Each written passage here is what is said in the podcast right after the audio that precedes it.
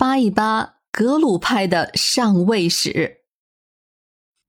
第七部分，第一百三十三集。金平撤迁作为一众制度，当然不是前面说的那一句话就能涵盖的了。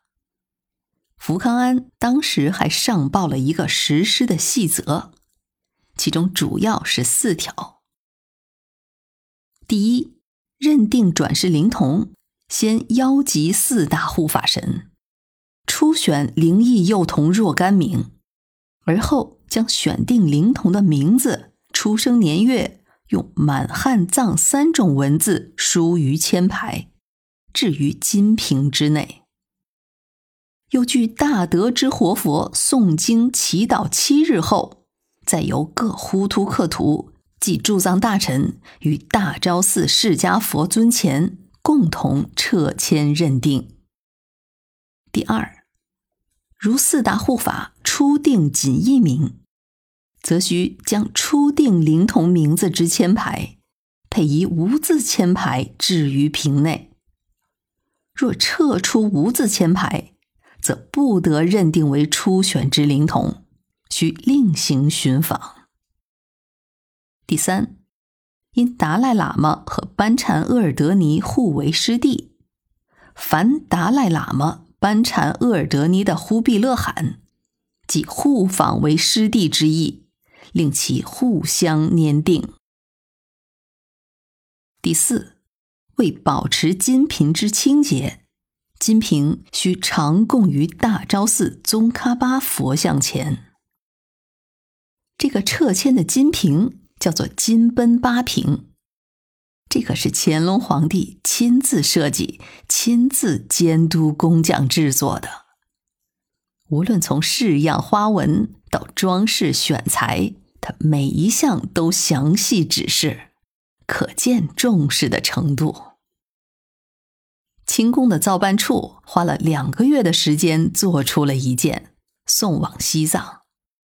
考虑到蒙古等内地的活佛要是去西藏的话，路途太远，而且清廷又一直在限制着蒙古和西藏之间的往来，所以照着原样又造了一只。就放在雍和宫，这是用于甘青和蒙古地带的活佛转世使用的。其实金瓶撤签也就是抽签儿来决定转世灵童的身份，抽签儿这种方式并没有什么创新，甚至西藏早就在用了。前面咱们也讲过。五世达赖当时就是通过抓糌粑丸子的方式，靠这个所谓的神断来决定的。所以抽签儿并不是关键，而关键是谁来抽。拉木吹钟也是用的神断，但是他自己就是父子传承，是一脉贯穿了的。所以家族利益的驱动之下。就不可避免的与豪门结盟，操纵活佛转世，这样才能维持家族利益的最大化和巩固性。所以在他的操作下，这抽签儿就是变戏法儿。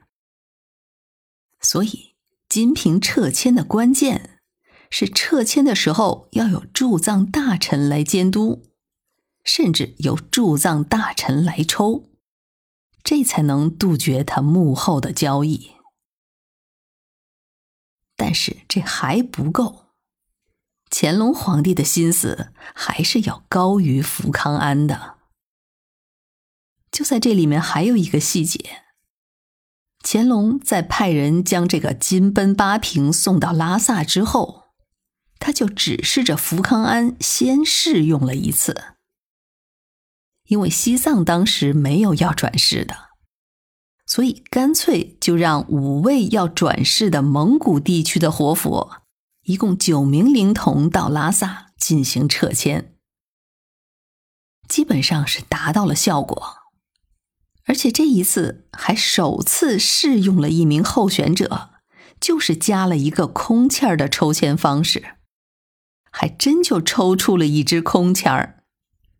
这个活佛转世就被发回去重新找灵童了。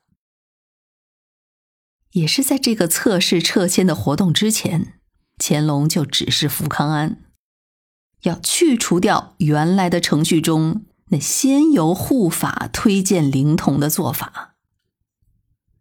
福康安确实有顾虑，他几次上书请求收回成命，因为藏区的民众还是很迷信这个拉木吹钟的。特别是相信这个拉木吹钟在降神的时候，他有神通，能够舞刀自扎，还不伤身体。乾隆就让福康安当场验证，结果这几个护法就都不敢当场做了。乾隆知道结果之后，直接就下旨废掉了那个吹钟门指定转世灵童候选者的资格。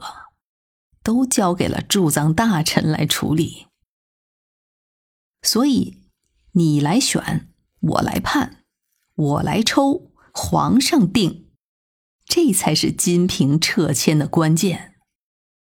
再至于剩下的，那就都是仪式感了。乾隆抓住了本质，按照现在的说法，就是既要保证程序公正。更要保证实体公正，这样才能拒绝夹带私货的可能。当然，制度是设计的好好的，可是还是可能会有问题，而且事实上也确实还有问题。一个是驻藏大臣是个关键因素了，他的能力高低和品行高下。还是会影响这个撤迁的结果。另外，还有更是决定性的，那就是中央政府的控制力，那才是最最关键的。金瓶撤迁的推出，那靠的是福康安带领着一万多的清兵，顶着高原反应打出来的安稳局面。这些制度的制定实施。都是有强大的国力做保证。这个时候是一七九三年，也就是在这一年，英国的马尔嘎尼到达了热河，见到了乾隆。这是大清和英国的第一次正式会面。此前，大清对库尔喀的碾压，也就成了大清对外征战能够得以完胜的绝唱了。在这之后，英国加强了在西藏周边的殖民化进程，大清的藩属国一个个的沦陷，大清也逐渐的落在了下风。